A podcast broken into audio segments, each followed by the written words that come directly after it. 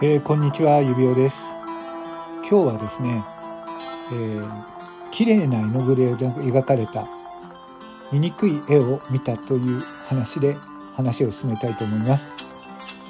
えー、昨日5月5日、えー、今日6日になって連休が終わりましたね。ゴールデンウィークが終わって皆様はどうお過ごしでしょうか、えー、昨日の夜なんですけれどもねあの昨日は、えランキングが1位になったえー、10日は、え、自分の好きなギフトを作れるよということで、え、とてもライブが賑やかでした、え、みんなね優秀なトーカーがそれぞれの思いを持って、え、自分の配信そしてあの自分がやりたいためをのためにリスナーのためにっていう方の思いでですね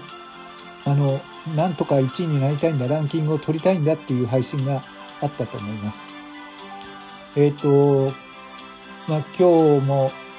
すごく穏やかな日で、まあ、あのコロナのこともありますけれども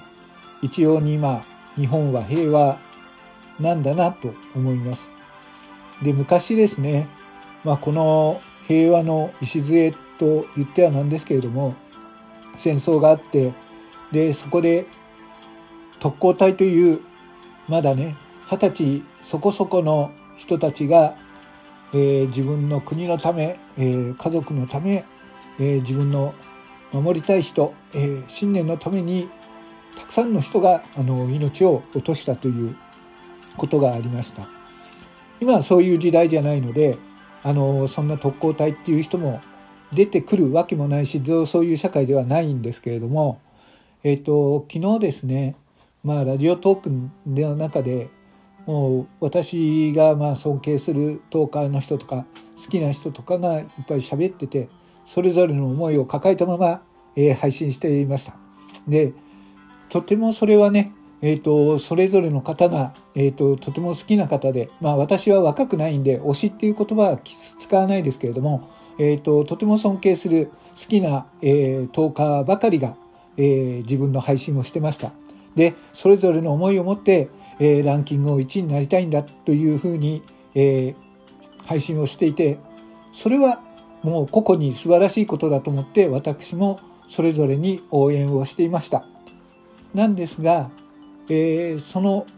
番組を離れてねすごく、えー、いい配信だなと思ってそれぞれの10日のところを行ってで番組を去っていざ俯瞰してみた景色がですねなんかとても醜い絵に見えたんですね。なんていうのかな？とても虚しいというかこれは何でなんだろうと。えっ、ー、と第一あの好きなトーカーさん尊敬するトーカーさん同士がなんでこんな状態で、えー、ランキングで争う形になるんだろう。でそれを応援するリスナーなんでリスナーにランキングがつくんだろうなぜリスナーが消費しないといけない。そうしないと応援しているということにならないんだろう。いつもその違和感をずっとずっと抱えています。このラジオトークに入ってから、えー、自分はラジオが好きで、えー、昔から、えー、ワクワクしながらでその人の素が見えるというか画面を通してじゃなくて見える声から伝わってくるその人のパーソナリティとかでそして番組が終わる時のちょっとの寂しさそういうのを含めて、えー、ラジオが大好きでした。ですけれども、えー、ラジオトークというのは本当に、えー、距離が近くてあこのトーカー素敵だなと思う人にたくさんたくさん出会うことがあります。でその人たちに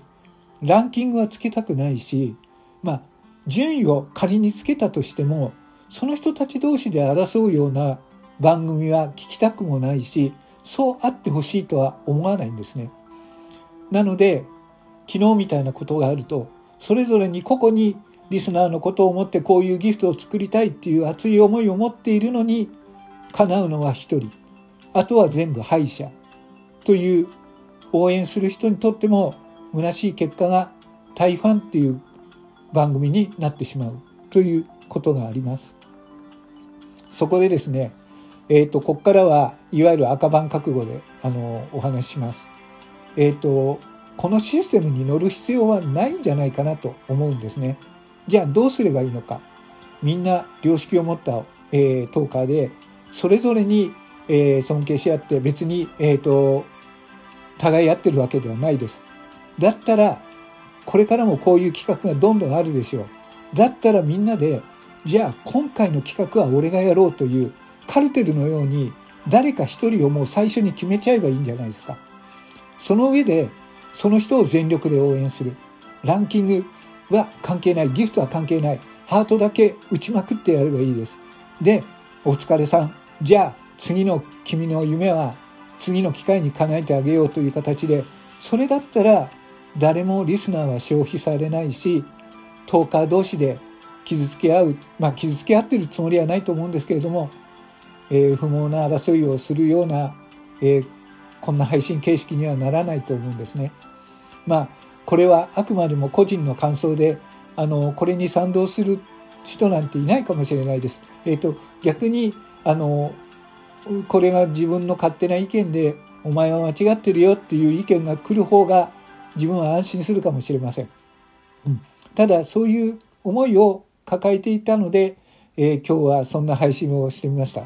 まああのラジオトークがね好きで、えーと、大大好きなあのトーカーとか、えー、尊敬するトーカーがたくさんいます。でそしてリスナーもたくさん知ってるんですけどそのリスナーが消費されるような状況っていうのがちょっとこのラジオトークの中ではちょっと耐えられないなという、えー、とっても個々がすごく綺麗な色を放っている、えー、絵の具なのにそれでえー、描き上げた絵はとても醜い絵を見てしまったような気がしたので今日はそんな配信をしました。えっ、ー、とさっきの特攻隊の話に戻りますが、えー、戦争の時ねそんな思いを抱えて、えー、命までとして、えこの国を守ろうとして命を落としてった人たちそんな思いがあった中でも、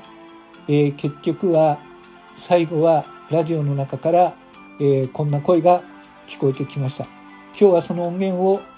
聞いて終わりにしたいと思います。明日以降ね、私がこのラジオトークにいなかったらそういうことだと思ってください。まあそんなことはないと思いますけれども、この世の中ですから。ということで、えー、勝手な意見を言いました。指輪でした。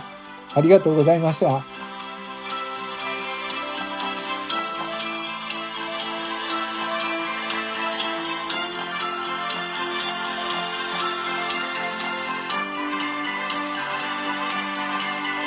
南次新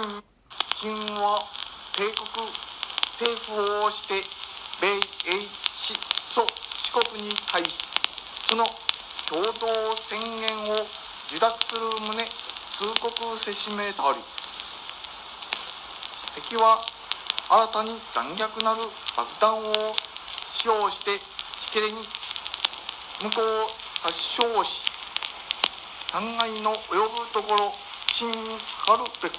べからざるに至るしかもなお交戦を継続せんかついに我が民族の滅亡を将来するのみならず聞いて人類の文明をも破却すべし核の軍馬金何をもってか屋上の石種を欲し高層高層の神殿に車線やこれ金河帝国政府をして共同宣言に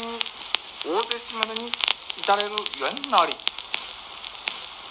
今後帝国の置くべき苦難はもとより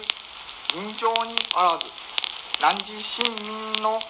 中将も陳よくこれを知るしかれとも陳は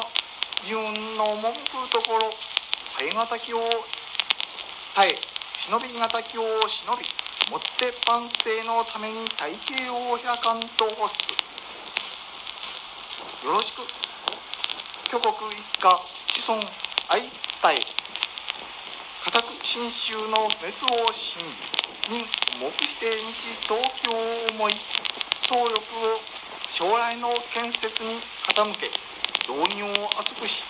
思想を固くし。誓って国体の成果を発揚し。界の信用に遅れざらんことを基礎べし何時親それよく賃愛を大せよ